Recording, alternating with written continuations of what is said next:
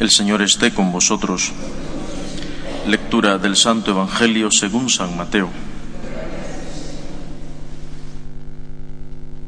En aquel tiempo Jesús tomó la palabra y dijo, Venid a mí todos los que estáis cansados y agobiados, y yo os aliviaré.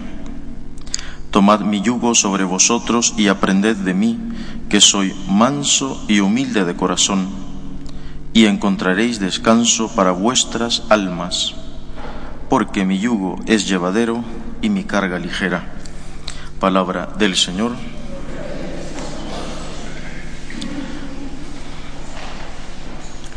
Esas palabras de Jesús, si las leemos con detenimiento, pues son un poquito contradictorias, porque dice, venid a mí los que estáis cansados y agobiados.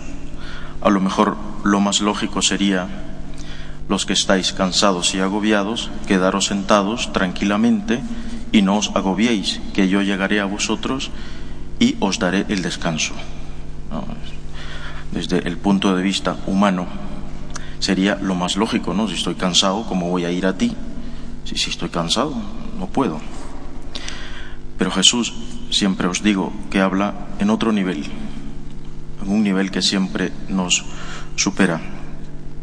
Jesús está hablando, lógicamente, del alma dormida. Pero el alma dormida también, a veces, en el interior de nosotros, está bien acomodada y bien sentada. Es decir, el Señor sabe que el mayor cansancio no es el físico, que también es terrible, dolores, etcétera, ¿no? Ciertamente hay un cansancio físico, pero el Señor sabe que el dolor, eh, el cansancio más fuerte es el del alma.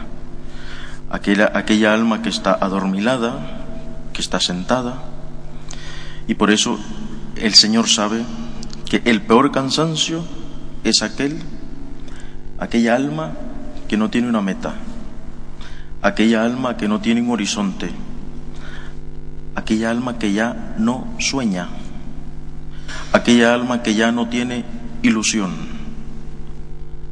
Hay un poeta maravilloso que me encanta, Adolfo Becker, que dice que no son los muertos los que en dulce calma disfrutan su paz de la tumba fría, muertos son los que muerta tienen el alma y viven todavía.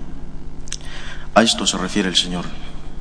Son los que estamos vivos, pero los que estamos muertos por dentro.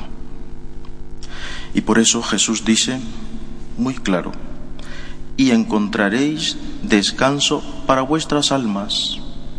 Está hablando del alma. Ahora bien, lo que vivimos en el alma se refleja en el cuerpo, porque somos personas y las, y las personas somos unidad de cuerpo-alma. Todo lo que yo vivo en el interior de mi corazón, de mi ser, de mi alma, es reflejado por fuera. Y por eso dice el poeta, somos vivos pero muertos. ¿Qué viene a hacer el Señor en esta Navidad? Pues viene a darnos alas para que resurjamos. Fijaos lo bellísimo que dice la primera lectura y al menos en América una canción que cantan mucho está inspirada en este libro de Isaías. Dice que los que esperan en el Señor renuevan sus fuerzas. La primera lectura. Echan alas como las águilas, corren y no se fatigan, caminan y no se cansan.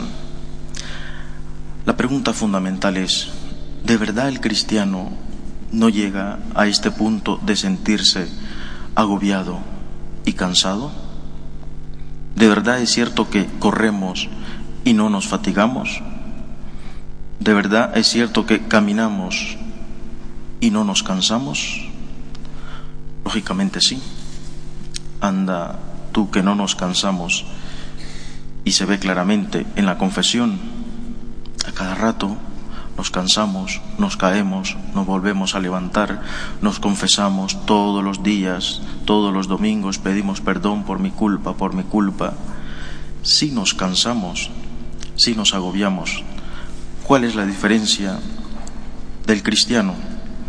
Que tu cruz no la cargas solo, que tu cruz la lleva el mejor sirineo que se te pudo haber arrimado, Jesucristo. Jesucristo es aquel sirineo, no que le obligan como al sirineo de verdad, que en el Evangelio le obligan a cargar la cruz. Jesucristo es aquel que por puro amor ha dicho, yo llevo el mayor peso de la cruz. Y la cargo además con gusto. Y a través de esta ayuda que el Señor nos da, ¿nos sentimos cansados? Sí. ¿Nos sentimos agobiados? Sí, pero renovamos las fuerzas. Y curiosamente, a través de esta ayuda que no nos quita el peso de la cruz, el Señor no dijo, venid a mí los que estáis cansados y agobiados y os voy a solucionar el problema con una varita mágica. Ya sabéis que no dijo eso.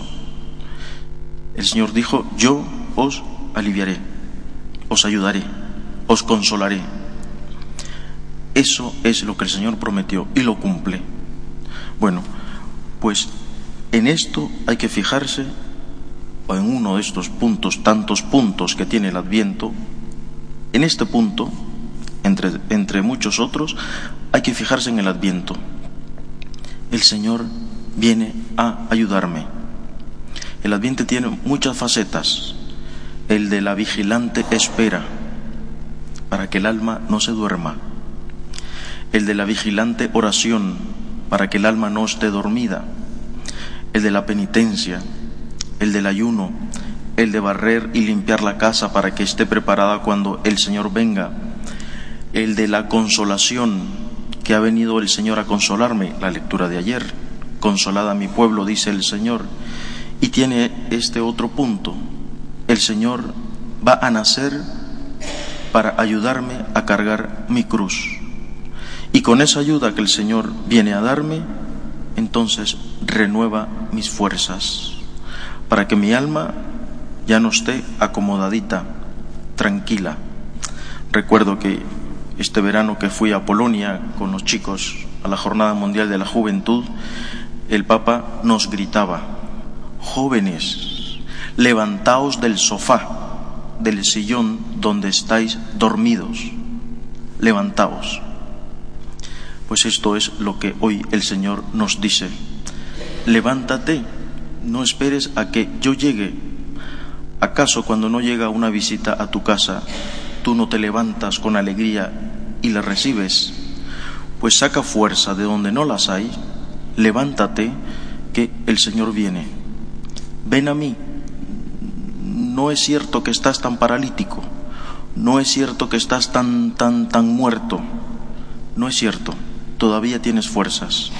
Y esas poquitas fuerzas que te quedan, yo las vengo a renovar. Esto es el adviento. Es decir, no dejes pasar la Navidad como una más en tu vida.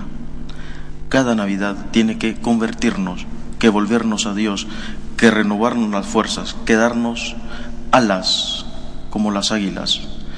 El águila vuela alto, el cristiano está llamado a volar alto y no a quedarse como un polluelo en el gallinero.